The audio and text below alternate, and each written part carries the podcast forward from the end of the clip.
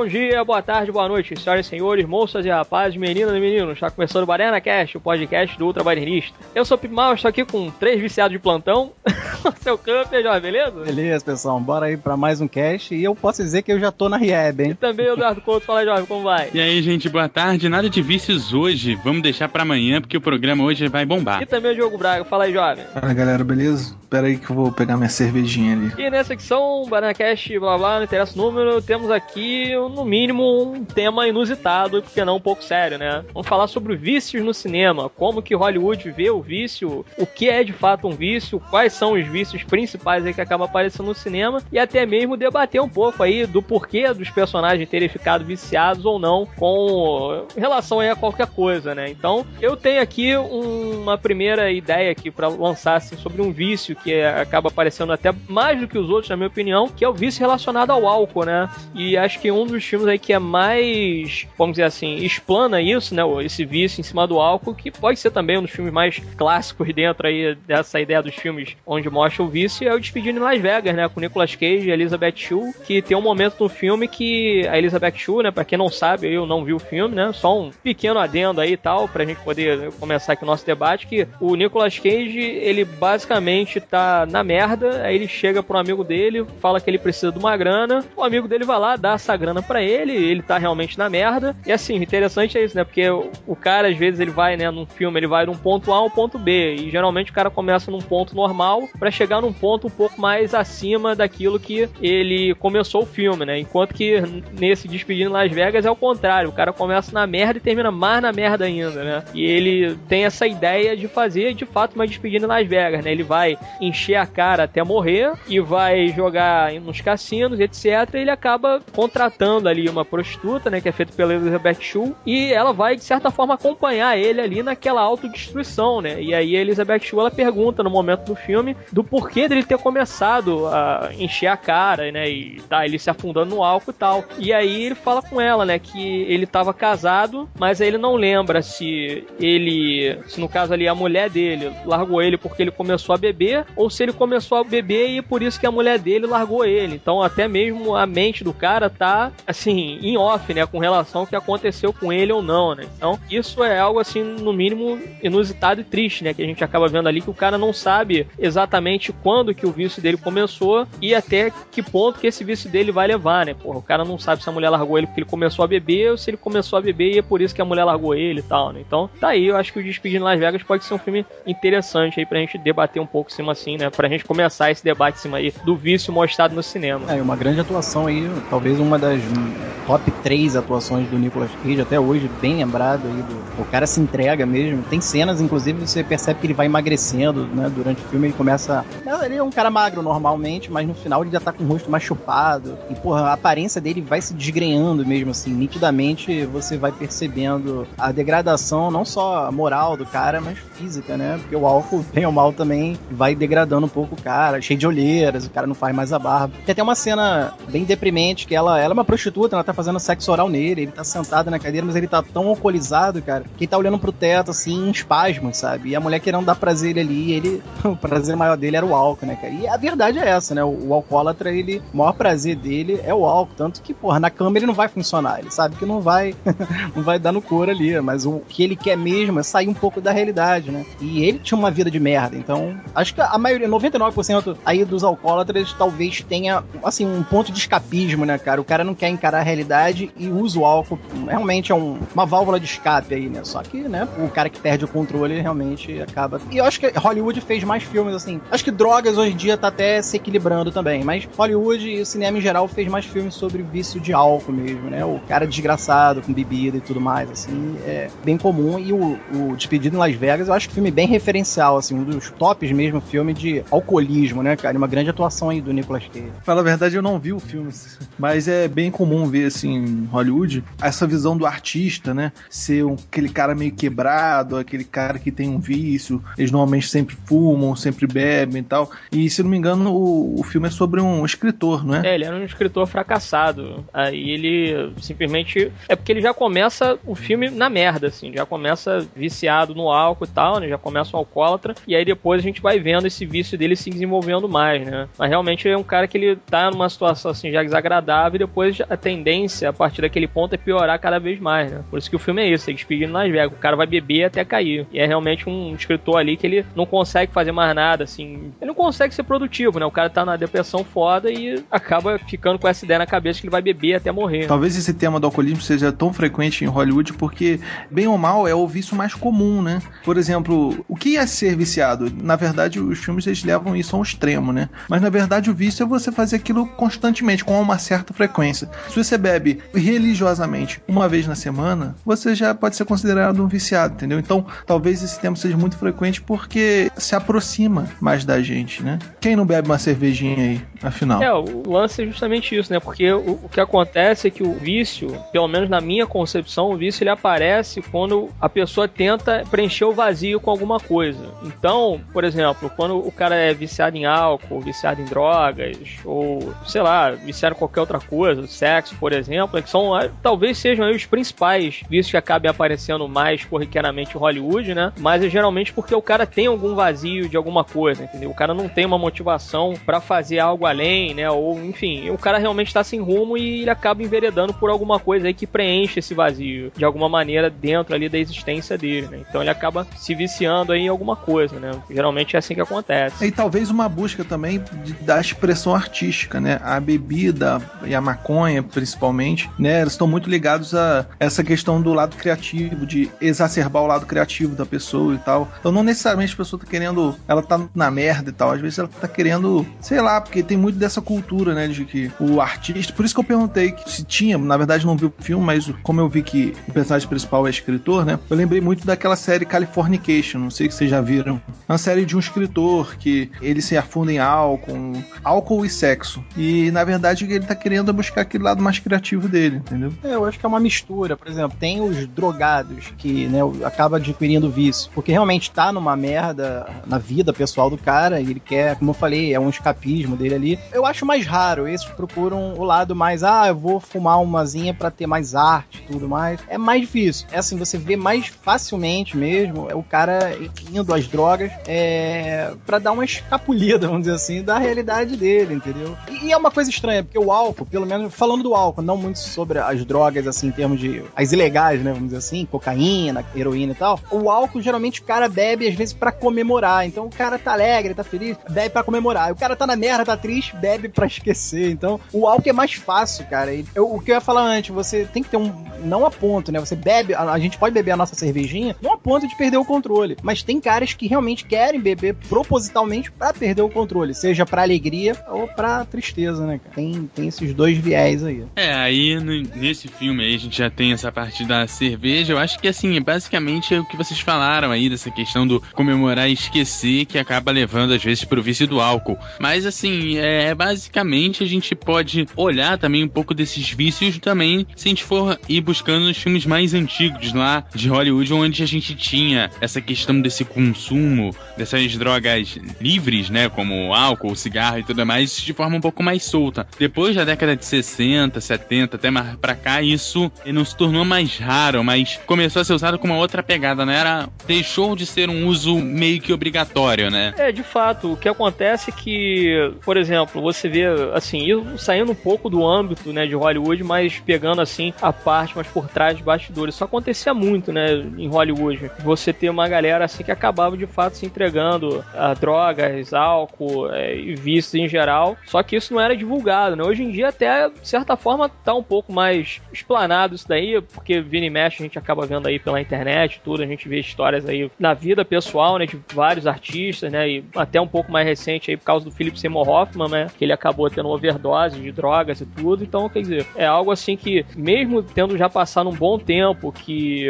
a gente vê aí é, todos os problemas que é, o uso de drogas acaba acarretando, por exemplo, você ainda tem artistas dentro do meio, dentro de Hollywood e tal, que ainda fazem uso desse tipo de coisa, né? E, assim, até mais uma vez, né, voltando até no Philip Seymour Hoffman, você vê que o cara ele era casado, tinha filhos, tinha uma excelente carreira aí como ator, né? E até mesmo produtor, fez a produção de alguns filmes aí e tal. E você vê o cara, pô, se afundar em drogas assim, quando a gente viu que o cara morreu aí com, sei lá, 50 anos de idade, a gente olha e fala, porra, como assim? O cara novo. Como é que pode? Um cara que tava praticamente ali com a faca e o queijo na mão, o cara, de repente, por trás aí, tá tendo alguns problemas psicológicos, alguma coisa do tipo, acabou entrando aí de cabeça no vício, né? E um pouquinho depois aí do, do falecimento do Seymour Hoffman, a gente viu também o Robin Williams, né? Que já teve problemas também com drogas nos anos 80 e acho que até ali um pouquinho também nos anos 90, teve problemas aí com cocaína, teve problema com álcool e tudo, e o cara acabou ficando aí numa depressão foda e acabou se enforcando, né, cara? Assim, se suicidando no banheiro de uma maneira bastante deprimente e muito triste, né? Então, uma das ideias, na verdade, sim, que acabei tendo pra gente falar um pouco sobre o vício no cinema era também falar um pouco sobre essa situação que vários atores aí que a gente já teve oportunidade de, assistir no cinema e tudo, foram também vítimas, né, do uso de drogas e, etc, né? Por exemplo, teve o um, talvez não um dos primeiros, mas um assim dos que ficou bem marcado também na cultura pop foi o John Belushi, né? Que o John Belushi, ele realmente era viciado em drogas, álcool, comida e, e afins, e o cara morreu com, sei lá, 30 e poucos anos, acho que morreu com 30 anos de idade, né? E um pouco depois um cara que foi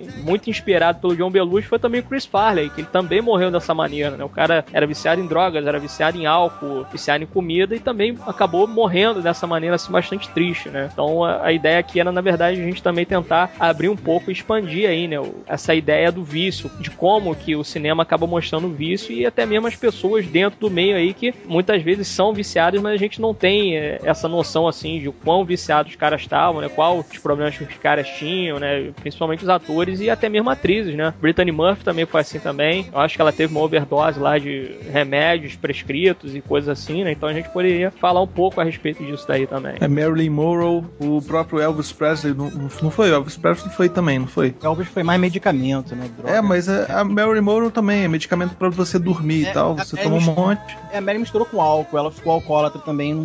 É. é. o próprio Heath Ledger, né? Ele teve esse problema, né? Porque ele Depressão. teve o divórcio dele, aí nisso ele entrou em depressão, aí foi num médico, pegou um remédio para depressão, aí esse remédio para depressão, o efeito colateral dele era insônia, aí foi num outro médico e pegou um remédio para combater a insônia, e no meio do caminho ficou resfriado, e foi num terceiro médico pegar um, um outro remédio, sendo que ele não avisou para nenhum desses médicos aí que ele já tava tomando outros remédios. Nossa. Então, quer dizer, ele foi em três médicos diferentes, pegou três medicações diferentes e acabou morrendo por causa disso, né? Acabou tendo overdose aí de medicamento. Exato, é o que acaba acontecendo com o nego que é, é, tem essas prescrições médicas e acaba fazendo coquetéis de remédio e não é nem que vai se viciar, porque tem remédio que não tem um poder vício alto, forte, né? Mas só a mistura pode dar um problema sério. Quer ver? A gente vai agora aí numa dos mais marcantes foi o Michael Jackson, que ele tava tendo dores musculares fortes e o cara tava numa turnê aí, pô, grandiosa, o cara ia rodar o mundo de novo. Então ele começou a tomar isso, só que, pô, ele já tinha um outro remédio anterior, porque o cara ele já vem tomando remédio desde que tinha 18 anos. Tem remédio dele de, de mudar, no caso da pigmentação de pele, remédio para as pós-cirurgias que ele fazia. Ele vivia de remédio. Pô, tomou um muito forte, cara, e não era viciado em nenhum deles, mas tomou um muito forte, que foi o que levou ele a óbvio, né? Dizem que foi o que deu a parada respiratória no Michael Jackson. Então isso pode realmente, nem é o vício aí, né? No caso, tô saindo do off-topic aqui, mas medicamento é sinistro, porque ou você pode se viciar como o Elvis, o Elvis ficou viciado num remédio, lá não sei o que, tizona no final, trizona, alguma coisa assim, o nome do remédio.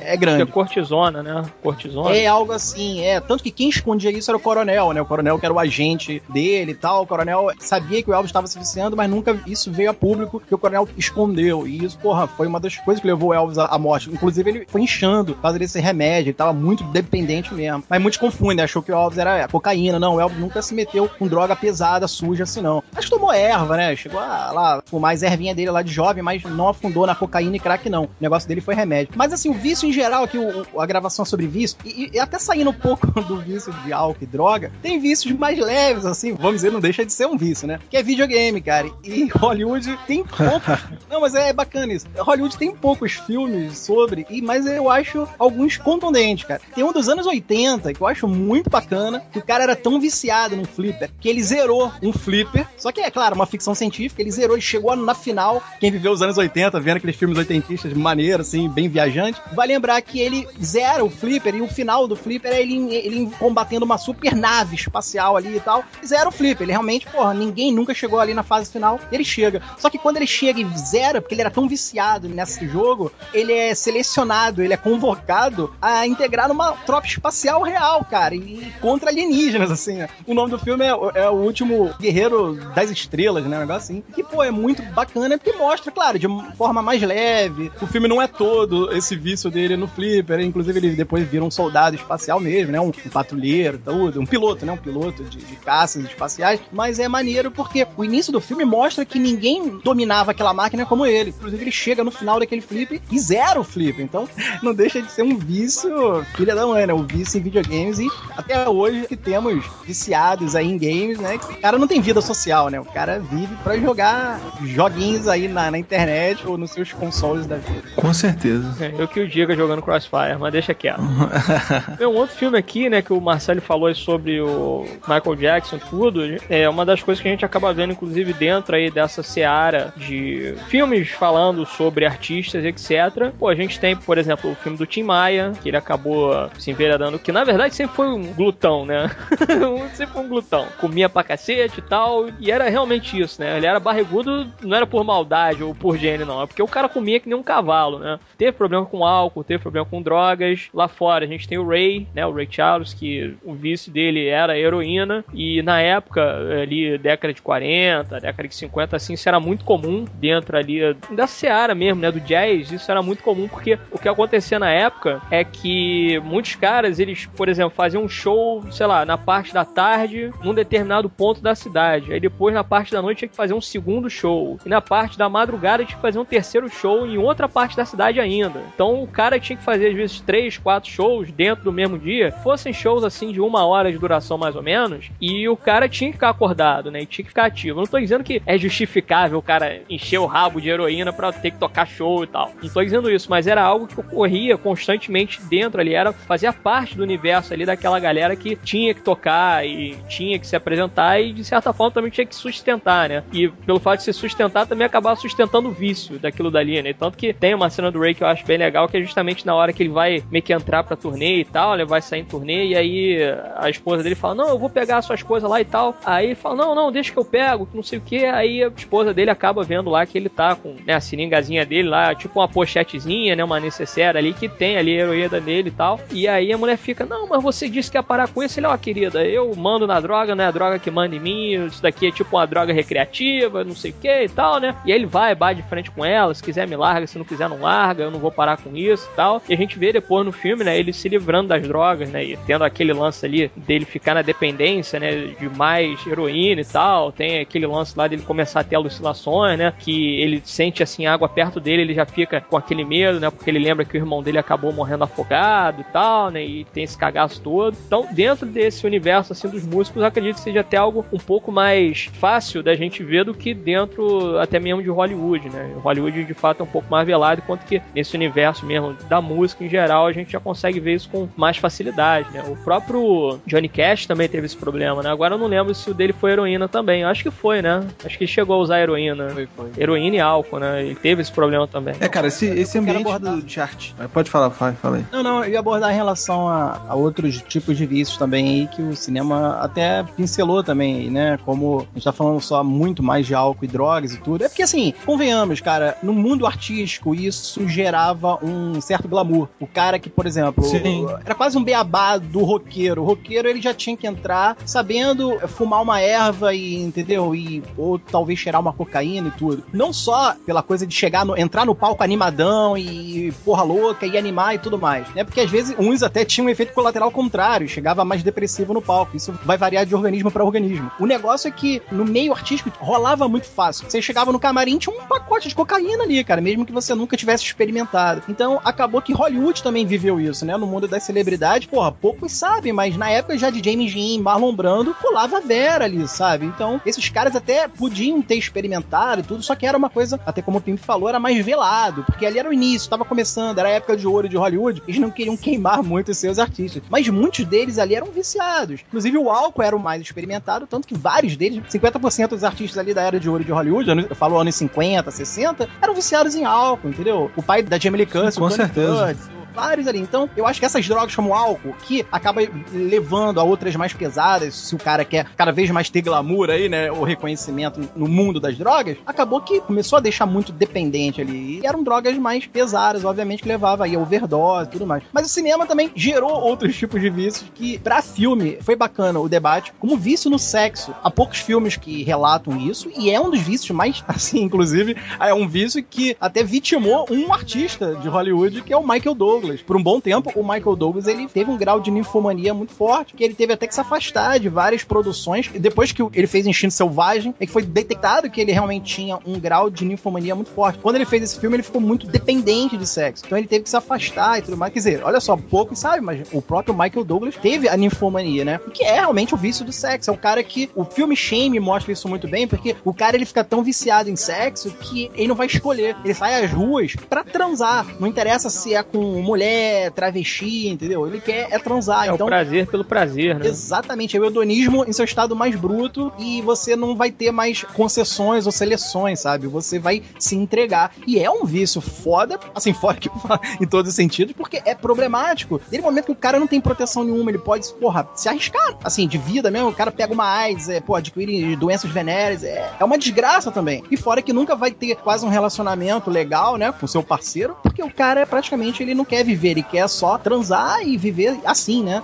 Por um lado é bom, mas se isso te consome 24 horas e você não vive mais, porra, se, se torna uma desgraça. Então, pô, tem o Shame, que é um filme corajoso aí, até ótima atuação do Fassbender, né? O cara, porra, se entregou ali de corpo e alma, literalmente. Pô, a gente tem a Ninfomaníaca, né? Que é um filme mais artístico aí do, do Lavon Trier, até tem um elenco também conhecido aí, né? Então, quer dizer, você acaba tendo filmes, eu acho poucos, mas eu acho que são filmes bem importantes dentro da temática aí do vício ao sexo, cara. Que eu acho que muitos artistas também têm. Tem demais porque eles convivem com isso, de entregar o corpo, cenas de sexo, né, e tudo mais. Então eles são propensos a adquirir uma certa libido aí mais descontrolada, né? Os caras não conseguem mais conter. E até porque eles são muito assediados, na verdade é essa, né? Atrizes e atores, porra, tem uma porrada de fãs, grupos, né? Então você acaba percebendo que sexo para eles é mais fácil arranjar do que né, um mero civil aí, então. É, deve ser, deve ser. Inclusive dizem que a Mary Monroe também era ninfomaníaca, né? Esses são boatos. É, tinha um rumor sobre isso também. É, é Marilyn Monroe acho que merece um capítulo à parte aí, né? Porque foi tanta polêmica em cima da mulher, né? Que é até meio difícil, assim, a gente saber o que, que realmente aconteceu ou não, né? Nego até falou, né? É real ou não, né? É, pô, Nego até falou. Teve um cara aí, há um tempo atrás, que ele até falou que ele foi responsável por ter matado a Marilyn Monroe e tal, né? Ele era um ex-agente da FBI e tal, já era um senhor, já com mais de 80 anos, né? No leito de morte falou isso e tal. A gente não sabe se é delírio do cara ou não, né? Enfim, é muita coisa em volta dessa cura dela. E ela é muito forte até hoje na cultura pop, né? E também essa questão é que teve uma conspiração, tem uma teoria da conspiração que foi o Kennedy, John Kennedy, John F. Kennedy, que mandou matar ela, né? Porque ele sentia ciúme é, dela. É, porque ela teve caso com os dois Kennedy, na verdade. Exato, dois exatamente. Kennedy, foi um só.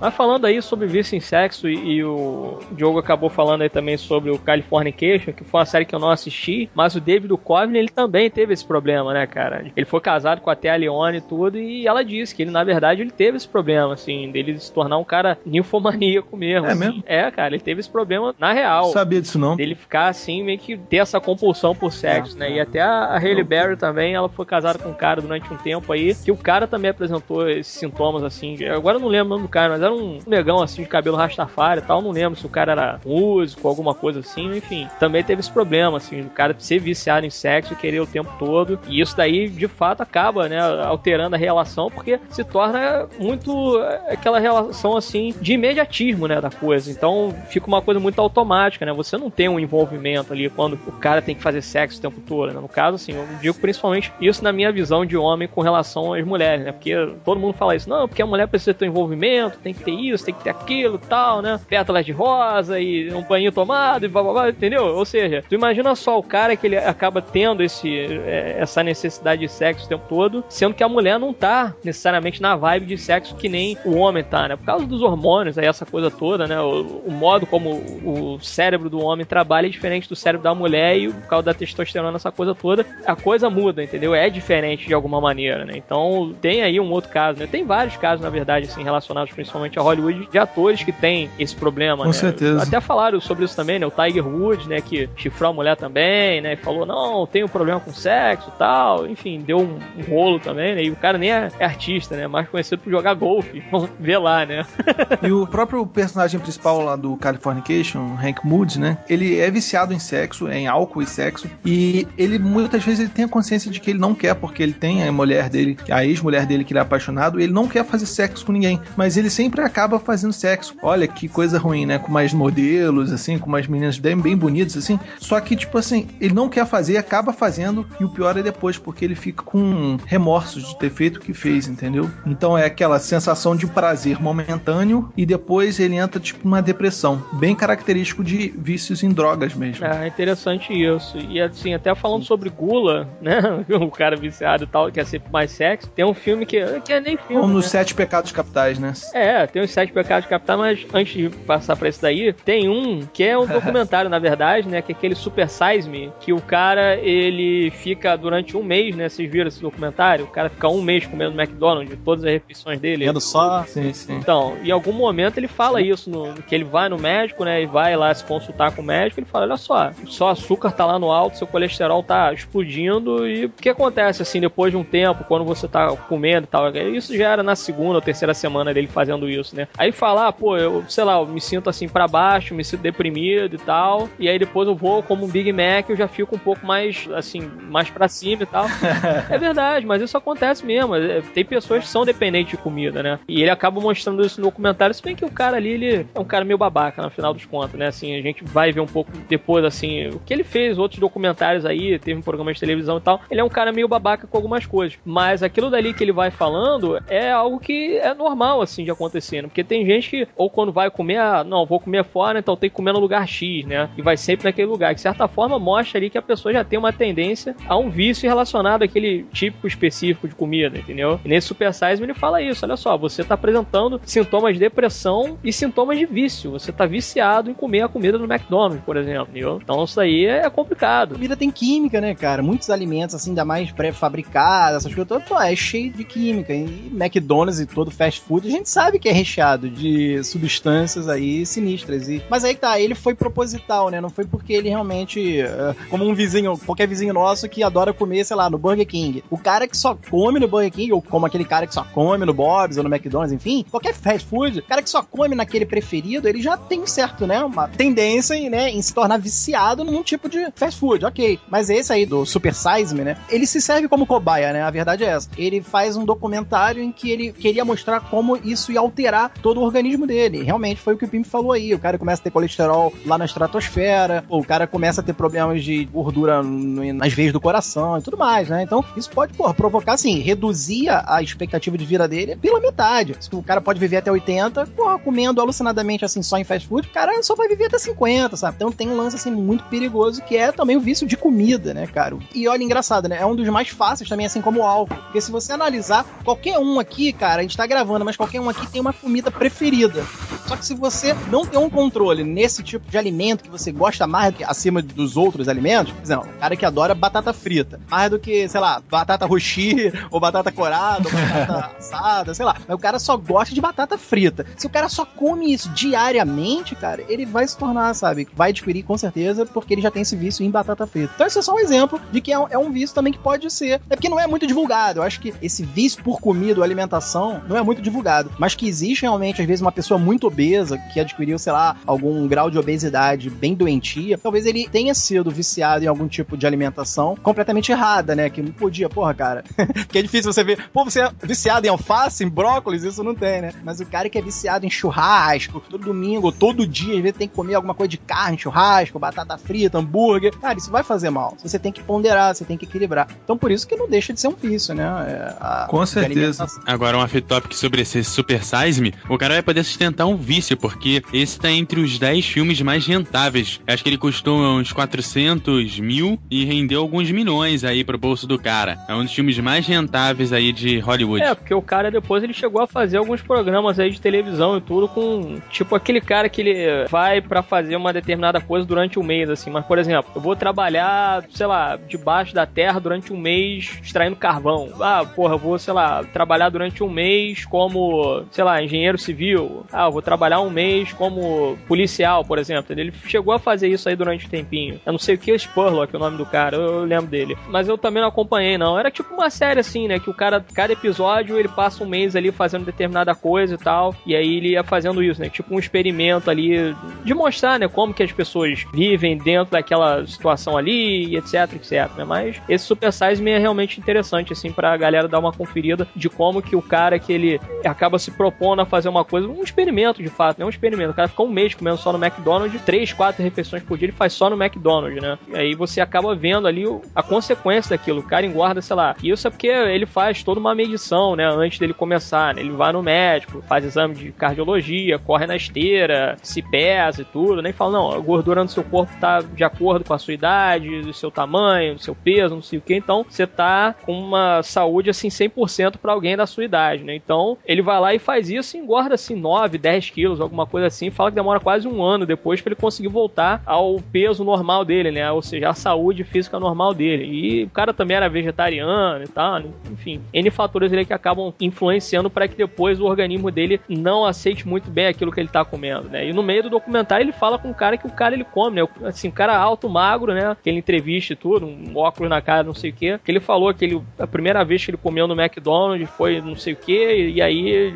sei lá, tá 30 anos comendo no McDonald's, vai ver a saúde do cara, a saúde do cara tá 100%, entendeu? Mas se a gente fosse fazer a mesma coisa, a gente tava fudido. É basicamente isso que acontece. Outra curiosidade sobre esse filme, esse filme foi mais rentável, né? É porque ele tinha outro vício, o dinheiro. Também, é. Porque o dinheiro pode ser um vício também. Inclusive tem um filme muito famoso aí que apresenta certas situações, né? De, o dinheiro que vem em poder junto, né? Que é o Lobo de Wall Street, né? Que é um cara viciado em trabalho e em dinheiro, né? E aí um vício vai trazendo o outro, né? É, sem dúvida, é porque a, a, meta do cara se torna aquilo dali, né? O cara, o, alguma coisa Belford, né? Enfim, que ele é baseado, né, no livro da história do cara e tudo, né? É, Belford. Alguma coisa Belford, agora eu não lembro o nome. Jordan. Jordan, né? Jordan. Isso. Então, a ideia ali do Jordan Belford é isso, né? Que ele é um cara que ele acaba realmente se tornando um viciado naquilo dali de achar que o mundo é dele, que ele é Deus e tal, né? Então, acaba surgindo ali uma necessidade, né, do cara querer ter a mulher mais gostosa, querer ter o melhor iate, querer ter a melhor vida possível, querer ter isso, querer ter aquilo, querer ter tudo, e acha que pode fazer tudo também, né? E a gente vê no final que não é bem por aí, quer dizer, tudo tem um limite e os excessos do cara realmente extrapolam ali a ponto dele perder a mulher, perder a família e parar na cadeia e etc, etc, né? Então, realmente é um vício em tudo ali nele, né, cara? É o vício de, sei lá, de adrenalina, é o vício de cocaína, é o vício de sexo, é todos os vícios ao mesmo tempo e simultaneamente da noite pro dia, do dia pra noite, né, e sem parar. E a galera em volta dele acaba acontecendo isso também, né? Tanto que o personagem lá do John Berntal tem isso. O cara, ele morre, sei lá, com 30 e poucos anos do infarto, né? Porque o cara teve overdose de cocaína. É, eu ia falar que esse é até um tipo de vício que é curioso, mas não é divulgado. mas não deixa de ser. Que é o vício de megalomania, né, cara? É o cara que é o megalômano em tudo. Por exemplo, como até o Pinto tava falando. É, ele ficou viciado em tudo. Por quê? Qualquer coisa pro Jordan Belfort, assim como o Tony Montana, o Scarface, assim como o próprio Tim Maia, esses caras, eles não seriam felizes se ficasse tudo mediano para eles. Ou, sabe, se você, assim, de 0 a 100, você pode ter 100, esses caras não se contentariam com 99. Então, o que acontece é a própria megalomania em si. Eles querem ter tudo ao exagero, pro lado extravagante, exacerbado mesmo no, na essência de tudo. Então, o álcool pros caras não pode ser meio cálice. Me dá a caixa toda de garrafa. Uma droga pro cara não pode ser um saquinho de pó. Porra, me dá lotes e lotes de cocaína. Então, e por aí vai. Sexo é a mesma Eu coisa. quero uma montanha pra meter a cara. Eu lembro que o, o próprio Jordan cheira no rego na bunda de uma prostituta. Então, quer dizer, o filme começa praticamente, a abertura do filme é isso, ele cheirando cocaína no rego de uma prostituta. Olha o quanto de extravagância e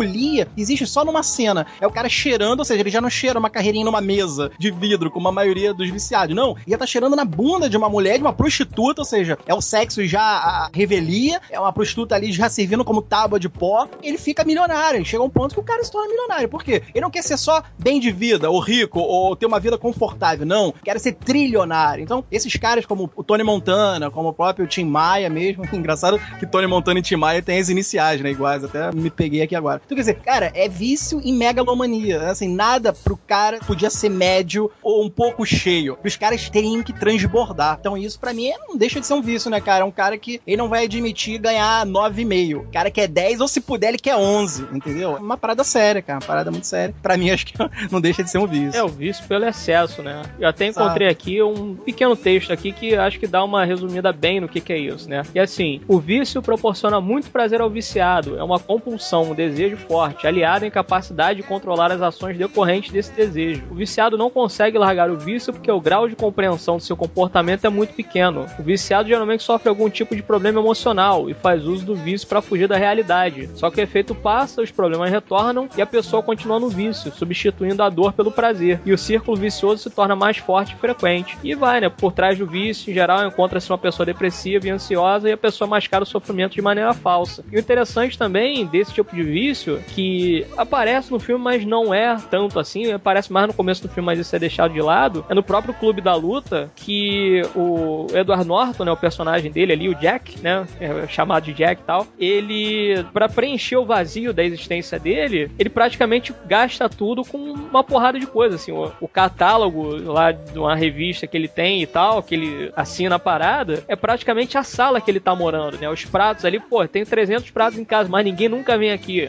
Eu tenho quatro cadeiras em casa, mas, porra, eu só uso uma. Eu tenho uma mesa do tamanho de não sei o que, mas, porra, eu como sozinho, nem como ali, eu como no sofá, entendeu? É mais ou menos por aí. Ele tem um vazio existencial que ele tem que preencher de alguma maneira, aquilo dali, entendeu? No Clube da Luta tem isso também. E depois ele troca um vício por outro e por outro e por outro, né? O interessante é isso. Ele vai pulando de vício em vício, personagem, começa ali com aquele lance dele. Além dele ter insônia também, né? Ele não consegue dormir, essa coisa toda, ele tem esse problema, né? Ele gasta praticamente o salário dele todo com um monte de merda que ele não precisa. Depois ele fica viciado em sair na porrada com os outros para extravasar tudo isso que ele tem internalizado nele. E no final do filme ele cria praticamente um grupo de psicopatas terroristas ali que quer acabar com a sociedade, entendeu? E ele tá, entre aspas, por trás daquilo tudo, né? E tá, de certa forma, também motivando pessoas a seguirem naquele mesmo caminho dele, né? E a galera fica obcecada também, viciada naquilo dali, né? Naquele, toda aquela ideologia maluca dele, né? De, porra, não se fala no clube da luta, na primeira noite você tem que sair na porrada, né? O plano XYZ,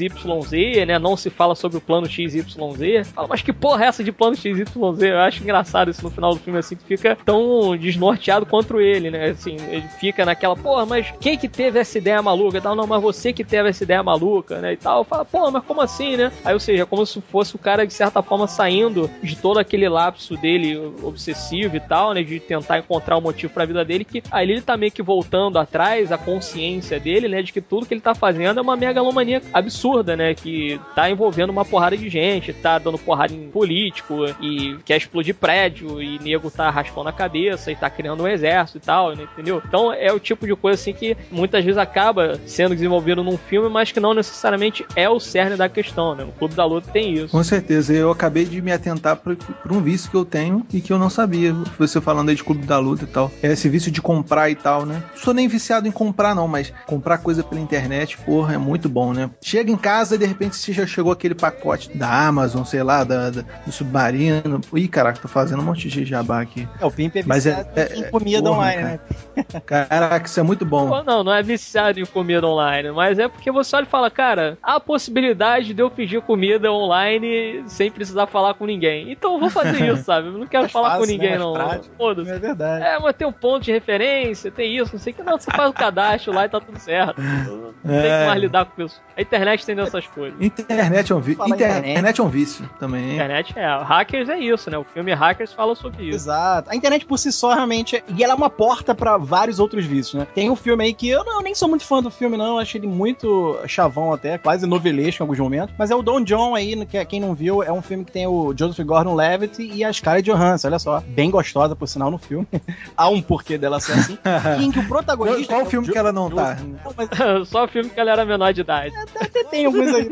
Era tipo, esqueceram de mim três e tal. Aí não, aí ela não tá gostosa. Cantador de cavalos e tal. É, quando ela começou em Hollywood, realmente, ela ainda tava tímida, né? Mas então, o protagonista, o Joseph Gordon, ele é viciado em pornografia, né? Online. Obviamente, ele só quer ver sites pornôs e tal. Ou seja, não é um cara que vai pegar o dinheiro dele do trabalho e gastar em puteiros e bordéis e tudo mais. Não. Ele é um cara que ele quer. Pô, ele começa. Então, ele gasta todo o dinheiro dele em fazer vários, milhares de assinaturas em sites pornôs. E é um cara que, porra, baixa vídeos, ele tem vários filmes pornôs. Se der uma batida na casa dele, o cara é o rei da pornografia virtual ali. E é engraçado que quando ele começa a namorar, ele percebe que ele é antissocial. Que num namoro real, e é uma gostosa, como a Scarlett Johansson, ele não tem tato para aquilo. Literalmente tato. Ele não tem, não sabe pegar a namorada, não sabe, não tem falas. O filme é interessante nesse ponto. O restante é, é muito chavão. E aí que tá, cara, é um vício que eu acho que pra porrada de adolescente aí que começa pela internet, vendo. Pô, eu sou de uma época que pra ver revista de banca de jornal era o máximo que eu podia chegar de um corpo nu, cara.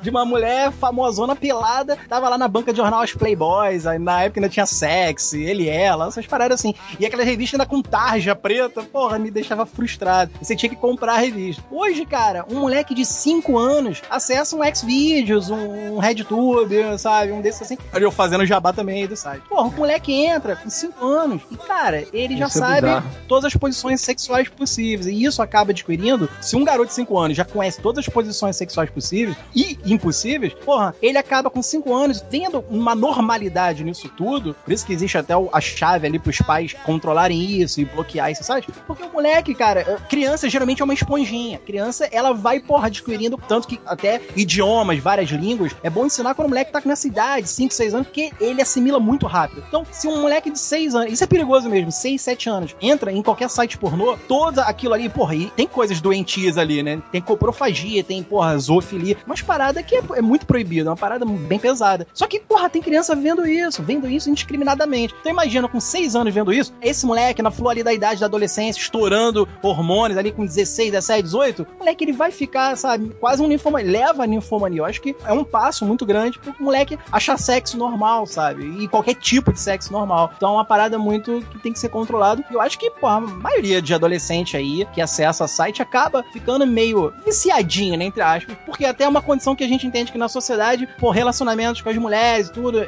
e alguns têm muita dificuldade, esses adolescentes muito fechados, introspectivos, eles têm dificuldade. Então eles se aliviam nesses sites pornôs. E esse Don John, o filme, até prova isso, mostra e prova isso, porque o, o Joseph Gordon, ele era assim, ele era um garoto que cresceu vendo pornografia, aquilo para ele era normal. Quando ele consegue uma namorada como a Scarlett Johansson, ele não sabe o que faz, porque o virtual para ele era o que era válido. O real, ele não, não tinha realmente jogo de cintura para lidar com aquilo. Vi isso em sites pornôs. Parece que não, mas tem molequinho aí se acabando aí em site pornô e não sabe, cara. Então é, é uma, um aviso, é um alerta. Não, moleque não, mas deixa pra lá. Então, é um interessante também com relação ao Don John, né? Vamos perder essa mulher e tal, é porque ele tem essa coisa idealizada do sexo como deveria ser, né? E tem, obviamente, muita cena de nudez no filme e ele fala, né? Ah, pô, no filme você vê a mulher fazendo isso, aí na vida real não é assim. Pô, Realizou. Você quer dar tapa na bunda, a mulher não deixa, você quer fazer não sei o que, a mulher não quer, fica com a bunda na cama, não sei o que, você quer apertar a bunda, não pode, não consegue, é uma posição de merda e tal. E você vê, inclusive, ele em várias situações lá que ele tá fazendo sexo com, com a mulher e tal, que você vê pela cara dele que ele não tá realmente sentindo prazer em nada do que ele tá fazendo, porque aquilo dali pra ele tá sendo muito merda, né? E aí ele fala pra, assim, né? Fala pra gente, né? Ele confidencia pra gente. Porra, o que, que você prefere? Isso daqui, essa merda, ou você prefere isso daqui, né? E mostra aqueles flashes, assim, de de sacanagem, né? De sexo explícito e tal, né? Várias atrizes ali, os atores também, não sei o quê. E aí ele fala, né? Que ele idealiza aquilo dali na cabeça dele e não fica aberto a outras situações, né? E aí tem também esse lance do controle, né? Que ele gosta de estar no controle da situação. Por exemplo, ele cuida da casa dele, ele não tem faxineira, por exemplo, entendeu?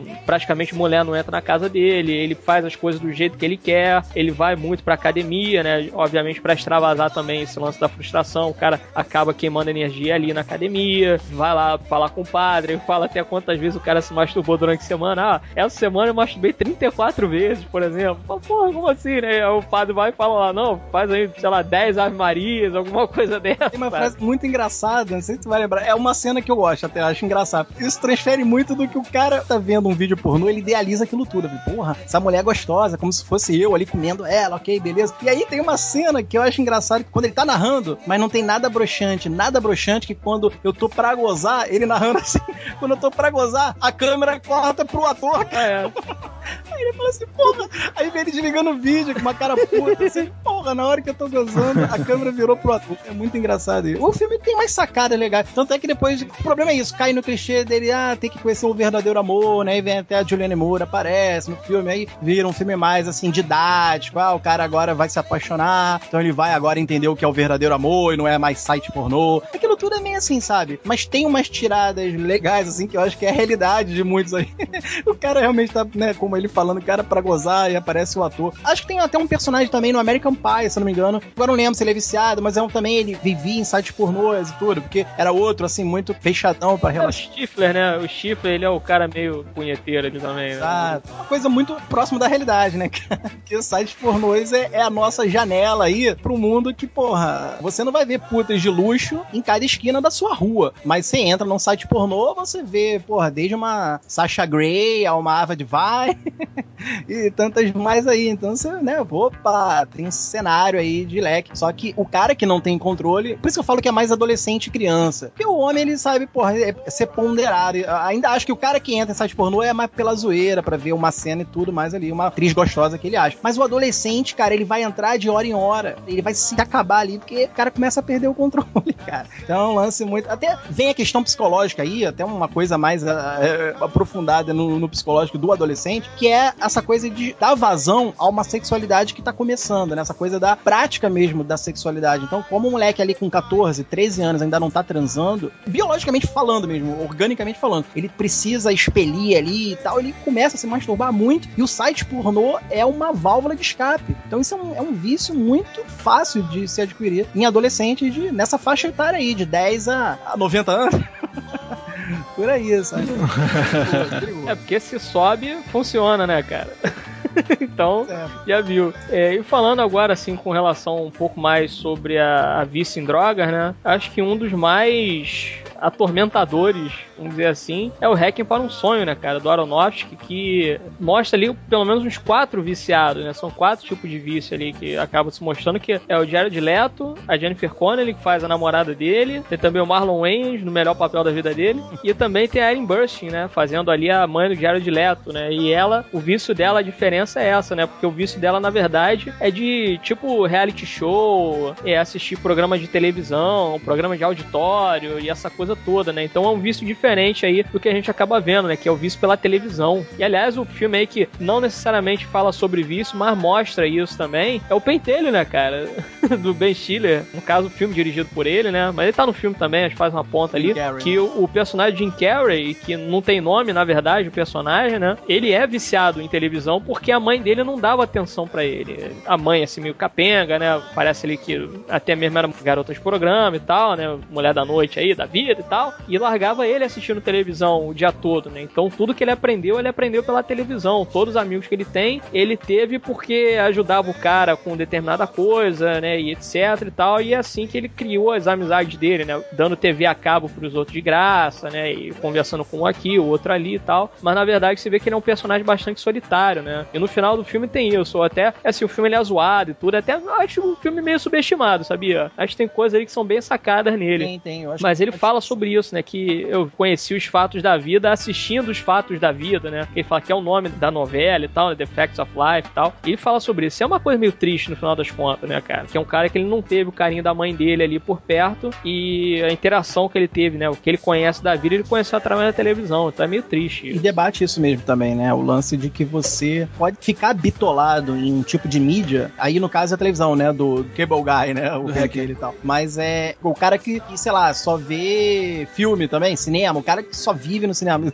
Isso é quase aquele do último grande herói, né? O molequinho lá do último grande herói. O moleque, ele matava a aula, ele fugia da escola para entrar lá no, no cinema e ver os filmes do Jack Slater, né? Do Arnold Schwarzenegger. Então, quer dizer, o problema do vício é isso. É, no geral, qualquer coisa que você já tá fazendo em demasia e descontroladamente, ou seja, quando o seu racional já não tá mais sendo a prioridade, mas você tá sendo guiado pelo instinto, pelo impulso mesmo, você tá bem ou mal adquirindo um vício. Se o cara quer regar uma margarida no jardim, porra, de meia meia hora, e ele não tá tendo consciência disso, é um vício. Então acho que no geral, os filmes mostram, acabam mostrando isso. Inclusive o Jim Carrey tem outro aí, claro que é um filme maior, aí não é um filme mais zoado como o Penteiro, isso, que é o Show de Truman. Mas ali, no caso, ele é o ator principal sem saber, enquanto uma sociedade toda tá dependente do show de Truman, né? Tá viciada nele, né? Exato, viciado nele, enquanto ele mesmo ele não sabe, ele não tem essa consciência porque a vida dele foi toda manipulada, controlada pelo personagem do Ed Harris e tudo mais. E é um filme assim que debate isso. É quase aquela teoria do Homem das Cavernas, né? A sombra, né? A projeção de sombra, enquanto que na realidade o cara viveu aquilo ali sendo enganado, só vendo as silhuetas na caverna, quando fora da caverna o cara tinha um mundo, um universo todo a ser explorado e ele não, não sabia. Então, é um tipo de vício você ser bitolado, centralizado em algo, né, cara? Seja em música, o cara que só, porra, de 10 em 10 minutos eu preciso ouvir essa música, ou às vezes uma música específica. O cara tá viciado naquela porra. O cara quer ler só aquele tipo de revista, tá viciado naquela revista. O cara quer ver só aqueles tipos de filme, terror, terror trash, trash. É viciado. Então, é curso de verão, né? Os caras são viciados no massacre da Serra Elétrica. É, não é? Por aí é um tipo de bitolação. Tudo que o cara que já tá bitolado, ele parece que não, mas ele, para mim, é um tipo de vício. Ele tá viciando naquilo. Se o cara não tiver controle, é óbvio que existe aquela coisa de preferência. Não, eu me amarro em ver filme de ação porque eu gosto muito, mas eu, porra, eu também quero ver um drama hoje, quero ver um, uma comédia. Mas aí tá, o cara tem controle. Desde que tenha controle, aí o que eu falei do racional. Se o teu racional ainda tá equilibrado, você não tem essa coisa de estar tá se viciando. Agora imagina, cara, você não tá nem se tocando que você tá de 10 em 10 minutos batendo na porta três vezes. Então, se você não tá percebendo, você tá adquirindo um tipo de toque. Todo cara que tem esse, né, um problema com toque é um tipo de vício, que tá acima dele, não tem mais o controle. Então, há muitos filmes que mostram isso. O Monk, a gente falou da série do Californication, né, que é o, feito até pelo David Duchovny, que recebeu vários elogios. Eu não Sim. vi, eu não acompanhei o Californication, então, mas realmente ele levou vários elogios por fazer um cara viciado em álcool e sexo. E é um escritor Sim. também em decadência. Mas o Monk, pô, até acho uma série muito subestimada. Ele era um detetive que ele conseguia resolver os casos justamente porque ele era viciado. E viciado em várias coisas de rotina. É um toque, né? Por exemplo, cara, ele contava os segundos. Se o crime aconteceu em meio-dia e 40, o segundo tava em meio-dia e 40 e 3 segundos. Aí o Monk percebia isso. E se alguém alterou o relógio, ele matava. Ele, olha só, o crime não aconteceu em tal hora. Sabe por quê? Porque eu decorei os segundos também. E nego, caralho, mano, caralho. Sabe? Ele era tido como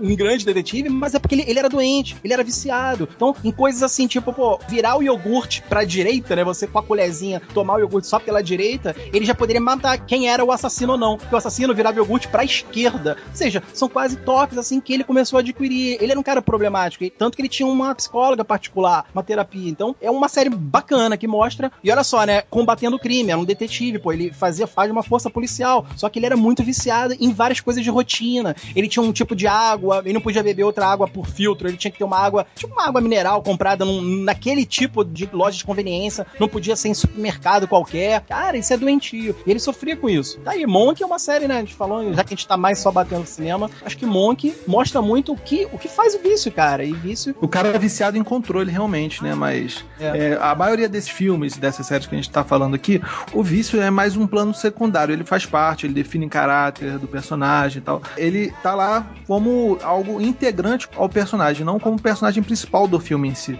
O filme que o Pimp falou aí, o Hacking for a Dream, com o Jared Leto, o personagem principal do filme não é o personagem do Jared Leto, não é a mãe dele, é sim o vício em si. Ele é muito bem retratado, inclusive, pelo diretor, que é o como é que fala? Darren Aronofsky. Aronofsky. Aronofsky. Tem um F no meio do nome dele, mas ele é muito bem retratado o vício, porque ele retrata visualmente e auditivamente muito bem. Então, para quem não viu, cara, vale a pena ver. Acho que de todos os filmes que a gente falou aqui, é o melhor filme que define o que é um vício, porque o vício ele tem que ter aquela periodicidade, né? E se você for retratar isso num filme, toda hora o cara vai estar tá lá fumando, não sei o que, toda hora vai estar tá focado só nisso, vai ficar chato. Ele não, ele consegue reduzir quando quando ele vai injetar a heroína no braço dele, ele não mostra todo o processo, entendeu? Ele mostra só, tipo, a agulha entrando, o detalhe da agulha entrando um pouquinho, ele aquecendo o pozinho lá para fazer a mistura, entendeu? E a trilha sonora vai acompanhando, assim, não a trilha sonora de música em si, mas uma trilha sonora mais caricata, assim, tipo, de efeitos auditivos, assim, muito interessante.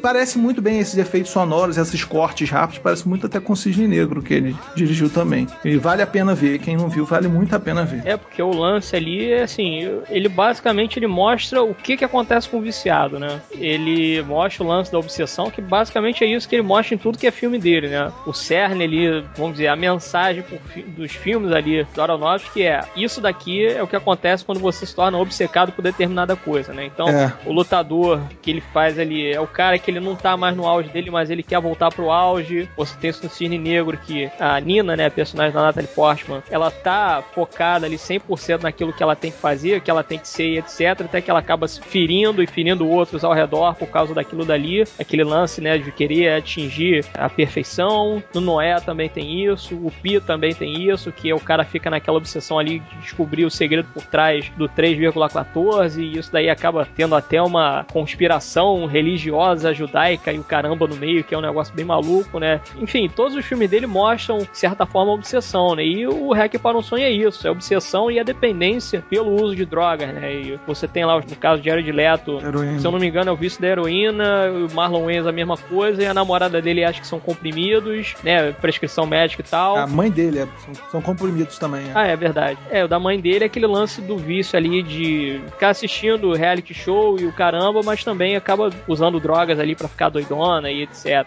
E aquilo ali é assustador. Esse filme é assustador, cara. O Hackington Sonho. Eu lembro assim, mas só vi uma vez. Vocês que chegaram a comentar aí sobre Cisne Negro, eu lembrei daquele A Pele que Habito também, né? Que também chega a ser quase um vício o cara tentando fazer segunda pele, né? Talvez assim, a obsessão dele ter a mulher de volta ali no filme, né? É, aquilo dali que o vício é isso. O vício, bem ou mal, é uma obsessão. Sim. E o cara, ele tem que preencher o vazio de alguma maneira. Ele não sabe como que ele vai preencher aquilo, né? Você vê que, entre aspas, até num determinado ponto assim, você pode colocar que o Frankenstein de Mary Shelley é também uma coisa meio obcecada e um vício ali. Que o cara quer criar a vida depois da morte, né? E aí ele vai e cria o monstro ali de Frankenstein, etc, né? E ele fica sempre naquela coisa realmente megalomaníaca, né? De achar que ele pode brincar de Deus e etc, né? E outros filmes também, né? Que a gente pode falar sobre vício. Falando ainda sobre esse lance assim de mania, você tem o Ninguém é Perfeito, do Jack Nicholson, né? Que ele é um cara que ele fica nessa necessidade o tempo todo de ter que ter as coisas naquele devido lugar, né? E o lance do toque, né? O Monk é assim e o personagem dele ali também é assim, né? No filme. O cara, ele não pisa na linha, tem que ir no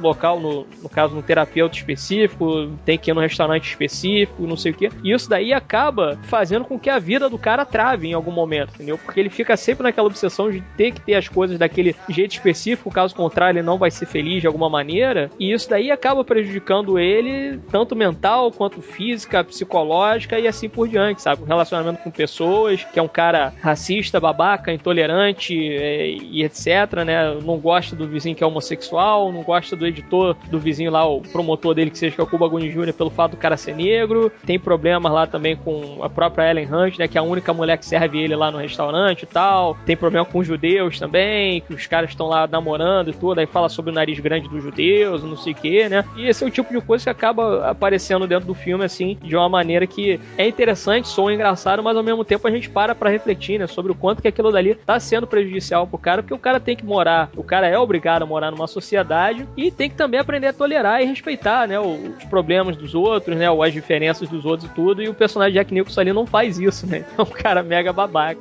E falando ainda também no lance de essa necessidade também de vício, né, em geral, você tem o próprio Sherlock, a série do Sherlock, né, escrita aí pelo Steve Moffat. É isso. Tem, inclusive, lá um episódio específico que é bem no começo, mas eu não lembro agora, acho que é na segunda temporada, alguma coisa assim, que mostra bem isso, que o Sherlock, ele... O House também, né, o House, ele é baseado no Sherlock Holmes, uhum. só saindo assim um pouco também do cinema e indo mais pro âmbito de seriados, Sim. que é aquele lance que o cara, ele não se importa com o paciente, ele se importa em resolver aquele problema específico, entendeu? Se vai matar o paciente ou não, isso é irrelevante. O que é relevante para ele é tentar solucionar o caso, tentar solucionar ali qual é a doença que aflige aquele paciente, né? Ou no caso do Sherlock, por exemplo, quem foi responsável por cometer aquele crime, como cometeu aquele crime, quem foi que cometeu aquele crime, por que cometeu aquele crime, assim assim por diante. Então, esse vício, vamos dizer assim, pelo jogo, né? Vamos dizer que seja um vício pelo jogo, que aquilo dali pros caras é um jogo. Eles não querem saber se a vítima era inocente ou não, se o cara que tá doente, ele tem família ou não. Isso daí pros caras é irrelevante. O que é relevante para eles é saber como é que eles podem resolver aquilo dali da melhor maneira possível, sabe? Então, são personagens que trabalham com esse lance da obsessão, mas que também não necessariamente é o cerne da questão ali, né? Indo até mais longe com o House, porque o House ele também acaba se drogando ali, porque ele tem o um problema na perna, né? Que ele sente uma dor excruciante e ele não consegue aturar aquela dor ali, ele arranja várias maneiras assim de se drogar para parar com aquela dor que ele sente da perna lá, né? Que fizeram uma cirurgia meio merda e tudo, né? Por isso que ele anda daquele jeito e etc. Né? Então tem assim N fatores diferentes, né? E N maneiras diferentes de mostrar o vício. Tanto no caso aqui nós preferimos focar mais nos filmes mesmo, né? Mas tem também aí em seriados que é mostrado pra gente que há outras formas de vício que não fica só realmente aí ligado a álcool, drogas, sexo e afins, né? Tem outros tipos de vício que podem afligir o ser humano e que, obviamente, todo vício, por consequência, acaba se tornando uma obsessão e essa obsessão, por consequência, acaba se tornando algo agressivo ali, algo muito complicado para a convivência do ser humano e, porque não, dos outros ali ao redor dele, né? E isso aqui é interessante também, porque tem aqui um outro trecho falando sobre os vícios, né? Que fala assim: o problema se agrava quando o viciado torna-se violento, sob o efeito das drogas ou pela abstinência, extravasa ódios e mágoas reprimidos, causando dor e sofrimento aos amigos e familiares, principalmente esposas e filhos. O viciado nunca deve dizer que não consegue se livrar do vício. Deve sim procurar ajuda nas instituições competentes de terapia, psicólogos, psiquiatras e outros profissionais. É fundamental se convencer que quer largar o vício, e esse é o primeiro e mais importante passo para se livrar da compulsão e depois procurar ajuda profissional para combater a depressão e a ansiedade. É as drogas que abrem os mecanismos neuróticos de defesa e censura. Quem quer ficar livre do vício precisa procurar ajuda de familiares e profissionais especializados, né? Ou seja, basicamente é isso que a gente está falando aqui, né? Se você tem algum tipo de problema, né, ou toque ou qualquer coisa do tipo, isso daí pode se tornar algo que, entre aspas, na sua cabeça vai acabar definindo como que você deve agir, né, seu modus operandi, como que você age como ser humano, e isso daí pode acabar se tornando uma obsessão, um vício, e consequência isso daí pode se tornar algo ainda mais prejudicial não só a você, mas também as pessoas ao redor, né? A ideia, na verdade, por trás desse podcast foi isso, no final das contas, né? Que há vários tipos de vício daí e que, na verdade, a gente não falou nem, sei lá, 10% aí de filmes que mostram vício, né? A gente citou alguns aqui só para dar um pouco desse panorama aí de como que o vício muitas vezes acaba sendo apresentado através da mídia, né? Tem outros filmes aí que a gente pode falar depois também numa segunda edição, por que não, né? É, e vem cá, Hannibal, a gente pode colocar nessa lista como pelo menos uma personalidade viciada? É, pode, né? O lance ali dele ser um psicopata por si só é isso, né? Ele é um cara que ele. É porque é como se fosse um. É estranho falar assim, mas é como se fosse um vício comedido, né? Ele tem essa necessidade de, de se alimentar ali de outras pessoas e tudo, mas ao mesmo tempo ele não tem. Ele não mostra, é, vamos dizer assim, ele não externa esses traços dele. Mas ele. É, na verdade, é uma ele... personalidade totalmente alterada pelo vício, né? Se a gente for considerar assim, né? É todo psicopata ele tem um ritual que ele segue, né? Essa basicamente é a definição. E isso que diferencia um psicopata de um cara que matou uma vez só e nunca mais vai matar. Ele tem um ritual, então ele é viciado em fazer aquilo que ele acha que é certo. Se ele fizer um, um pentelhinho fora, ele não vai ficar satisfeito consigo. Exato. Então, ele, é, com certeza, ele é um viciado. É, o Dexter também era isso, né? Que a ideia por trás do personagem era essa, era mostrar um cara ali que ele, ele é viciado em matar serial killer, né? Ou seja, é o nicho dentro do nicho, né? Então tem esse tipo de coisa, né? Mas aí já é um vício um pouco mais agressivo, né? Quer dizer, todo vício por si só é agressivo, mas quando o vício sai da pessoa e vai para outro, vamos dizer assim, aí a coisa piora mesmo, né? Mas realmente o Hannibal é um viciado, no final das contas, né? Um viciado e um psicopata ao mesmo tempo. Um, é. Agora, uma, uma, pergunta até curiosa dentro disso. Um suicida que tem pensamentos suicidas constantemente, tudo, e, e o cara ele pode ter, até tá tendo uma vida normal, nada tão desgraceira Mas assim, o cara que tem pensamentos suicidas a torta e a direita, sem mais nem menos mesmo, o cara quer se matar e tudo mais, do nada. Você já vê que é uma desordem psíquica aí, né? Uma coisa, um distúrbio emocional até, sei lá. Mas se ele quer praticar isso o tempo todo, né? Suicídio, né? Tentar se matar várias vezes, não deixa de ser um vício, né? É um vício meio incontrolável do cara, porque pode até ter algum motivo, é, como eu falei, é um distúrbio aí mental, emocional. Mas o cara que é um suicida, né? Ele tenta, né? Um, em potencial, né? Não que ele, né? que se ele acerta a primeira vez, pronto, acabou. Mas se ele tá sempre fazendo tentativas, né? Sei lá, deixa o gás do fogão ligado, o cara ele mora sozinho, então deixa o gás ligado para possivelmente um dia aquela porra carro explodir e matar ele, atravessa a rua com sinal fechado para ele e no meio dos carros ele não tá nem aí olhando no olho. Ele faz de tudo. Ou seja, não liga pra vida dele. Não deixa de ser um vício, porque se você analisar, o cara tem uma vida normal, sabe? O cara não é nenhum Matt Riggs do Máquina Mortífera. Você entendia as tendências suicidas dele, porque o cara, ele não ligava pra própria vida desde o momento que ele, né, depois de perder a mulher, ele não tinha mais um motivo para estar tá vivendo. Tanto que ele era um policial meio porra louca, ninguém queria trabalhar com ele, porque, pô, ele se jogava de cima do prédio, entrava na linha de frente de uma arma e tudo mais, não se importava. Mas ele tinha algo motivacional, era a perda da mulher. Tanto tem cenas a gente vê o Martin Riggs, aí o cinema mostrando aí o suicídio, né? Um suicida, no caso, em potencial. Você tem momentos que ele bota a arma na cabeça chorando lá no trailerzinho dele. Então você vê que ele tem um problema emocional ali. E eu acho legal nesse filme que depois que ele firma uma amizade com um cara que tem uma família toda direitinha, que é o Roger, né? Então, então você vê que ele começa a se livrar desses pensamentos suicidas. Mas a pergunta é: um suicida, sem nada assim, no, drama pessoal, nada, no histórico dele, mas que ele tenha pensamentos normais. Se o cara tá falando com você, ah, Eduardo, eu vou ali atravessar essa rua aí na roleta russa. aí tu, cara, tu tá viciado, né?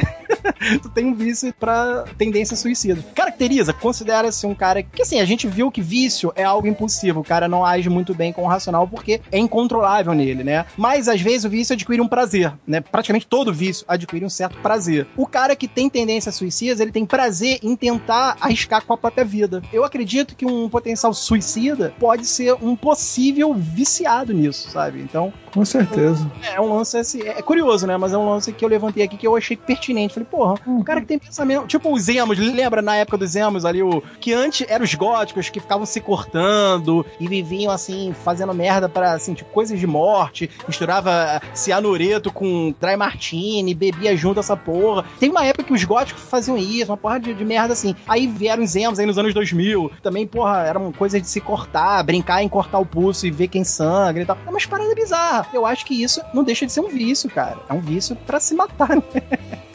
Com certeza. É, tem aquele filme Ensina-me a Viver, né? Que é um filme, sei lá, de 71, 72, alguma coisa assim. Que é um filme também que eu não cheguei a ver de ponta a ponta, mas o personagem ele é Harry e Maud, né? O nome original. E o Harry, né? É um garoto assim, um moleque mesmo, de, sei lá, uns 16 anos, 15, por aí assim, né? E ele tem muito esse lance da tendência, né? Ao bizarro, é, ao suicídio e tal. Tem uma situação lá de que ele tá conversando com a menina, né? Que a, a mãe dele tá querendo apresentar ele pra meninas, assim, né? Pra ele ter um pouco mais de interação e tudo, né? Pra ver se daqui a um tempo ele casa com uma garota legal e tal. Aí ele tá, sei lá, por exemplo, ele tá assim parado, aí a garota tá conversando, ele estica a mão, aí bota a mão dentro do casaco, tira um cutelo e arranca a própria mão, sabe? Só que a mão é de mentira, né? Ou tem lance assim dele botar fogo nele mesmo, mas na verdade ele não botou fogo nele.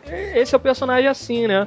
Um filme meio fechado, tudo, né? Acho que nem todo mundo viu, década de 70 e tal. Mas um filme que mostra um pouco disso, assim, dessa. Talvez, eu não diria vício pela melancolia, né? Mas não deixa de ser também, né? Que é a Lydia, que é a personagem da Winona Ryder nos Fantasmas se diverte. Ela é uma garota assim, né? Ela é uma garota que ela é deprimida, ela é fechadona, ela só fala em morte o tempo todo, usa véu preto, todo mundo com roupa colorida, ela tá vestida de preto dos pés à cabeça, com a cara pálida, olheira, né? E etc. Realmente, eu acho que é um tipo de vício, assim, ó. No caso aí seria um vício pela depressão, né? É, acho que é isso. Que, o que leva a pessoa aí pra frente é aquele vício na depressão, de se sentir melancólico e sentir vazio e essa coisa toda, né? É porque nos Fantasmas se divertem, por ser ali uma comédia, não mostra, né? Mas se fosse uma outra situação, provavelmente eu mostrar ali de repente ela se portando com, sei lá, com navalha, alguma coisa assim, né? Uma gilete, automutilação, né? No caso, poderia mostrar também. É, inclusive, acho que tem os sete pecados capitais, né? Inclusive, a gente tá falando de vício aqui, a gente falou de gula, falou de luxúria,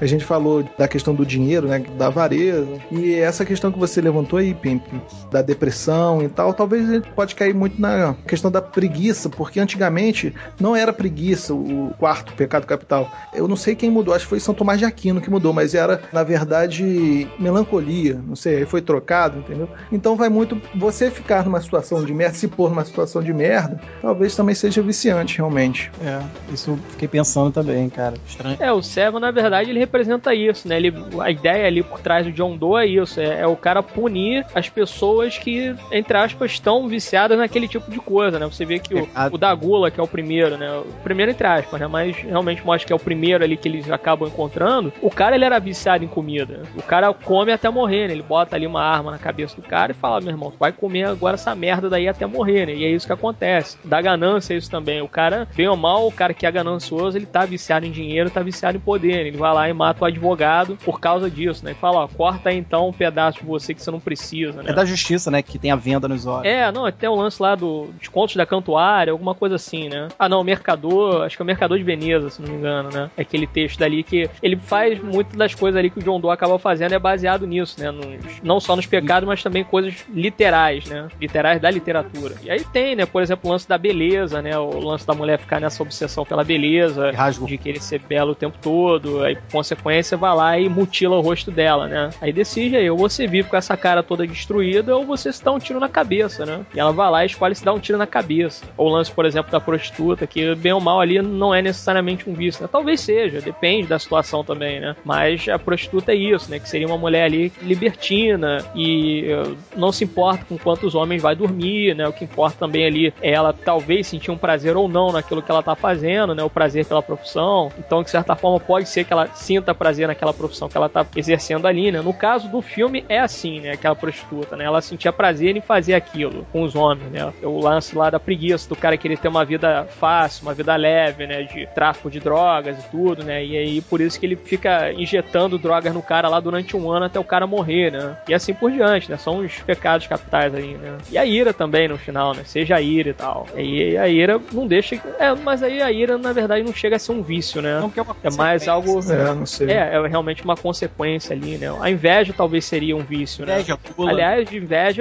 aí já entra em novela, né, cara? Que a pessoa, não, eu tenho que ter aquele homem ali, porque senão não vou ser feliz, né? E fica durante, sei lá, 600 episódios de novela querendo pegar aquele homem lá e tal, no final consegue ou não, né? Talvez de todos esses aí, dos crimes do Seven, o que eu considero mais vício é, o- é a gula mesmo, cara. De todos. É mais característico. Exato, porque até se você for ver a luxúria, que aí a prostituta. Não, a luxúria não, a da prostituta, é, é a luxúria, né? Então, a da prostituta, você até entende, entre aspas, as mulheres que ficaram na merda, sem mais ninguém, sem ajuda nenhuma, que teve que se prostituir pra ganhar um dinheiro pra depois tentar arrumar até um trabalho, entendeu? Ah, indo por esse caminho. Agora, tem aquelas prostitutas, não, que podem ser viciadas, com certeza, tipo uma Bruna surfistinha, que, porra, garota. Acho que gosta, né? Exatamente. Então, pra mim, isso é o vício ao sexo. Então, que gera a ninfomania, que pode gerar, não sei o que era ela. Ali no caso da Bruna, é- era mercado. Ela queria o dinheirinho dela e fa- fazendo o que ela gosta. Ok. Sem trabalhar realmente em algo, um ofício legal, assim, né? Agora, talvez o vício, por isso eu falo, o vício mais aí de cara em Seven é a gula, cara, porque é como a gente levantou lá no início da gravação. Qualquer um aqui tem um alimento preferido. Se você ficar comendo todo dia esse alimento, quase de hora em hora, né? Cara, você vai perder o controle, você não vai ter mais o racional teu comandando. Tu vai por impulsão comer aquela merda, mesmo sem fome, cara. Então, isso não deixa de ser um vício, sabe? Então é uma situação É o perigosa. lance de querer preencher o vazio, né? É porque eu disse esse da luxúria, mas é porque assim, como ali o, o John Doe, o modus operandi dele é focar justamente em pessoas que você consegue perceber o pecado capital dela, vamos dizer assim, né? O obeso, é o vagabundo, entendeu? É o advogado lá que libera psicopata por causa da grana e, e etc, etc. Então, aquela prostituta específica que ele escolheu provavelmente era uma dessas que faz por prazer aquilo dali, entendeu? Que é o modo como ele, ele apresenta ali. É lógico que, como a gente não vê a prostituta, né? A gente só- na verdade, a gente só vê os crimes feitos, mas ele fala no carro, né? É, ela não precisava, né? Viver daquilo e tal. Exato, né? A mulher também, o lance da vaidade, né? E aliás, tem outra série, né? Nip Tuck, é isso, né? Os Isso. caras eram cirurgiões plásticos, tudo também não acompanhei, mas era isso, né? Basicamente era mulheres que iam lá A busca da beleza. a busca é. pela perfeição externa, né? Sendo que a interna, na verdade, toda destruída, né? É, o Seven que vale a pena que tem um dos melhores plot twists aí do cinema, né? Ah, sim. Sim, já virou obra-prima. E realmente é um dos filmes assim que acaba meio que mostrando ali o- os vários tipos de vícios que existem na nossa sociedade, né? E que a gente vê e acaba ignorando, como diz o John Doe. Não basta um tapinha nas costas, mas uma marreta na cabeça. Porra, que marreta, né, cara? De preferência uma serra elétrica. Bem, então é isso. Chegamos ao final da secção. Espero que tenham gostado. Dúvidas, críticas, sugestões, etc. Envie para contato baderracast.com.br ou deixe seu comentário trabalhista.com.br. Bem mais tarde, beijo na sua alma e eu vou voltar aqui pro meu ofício, que é assistir várias séries em maratona.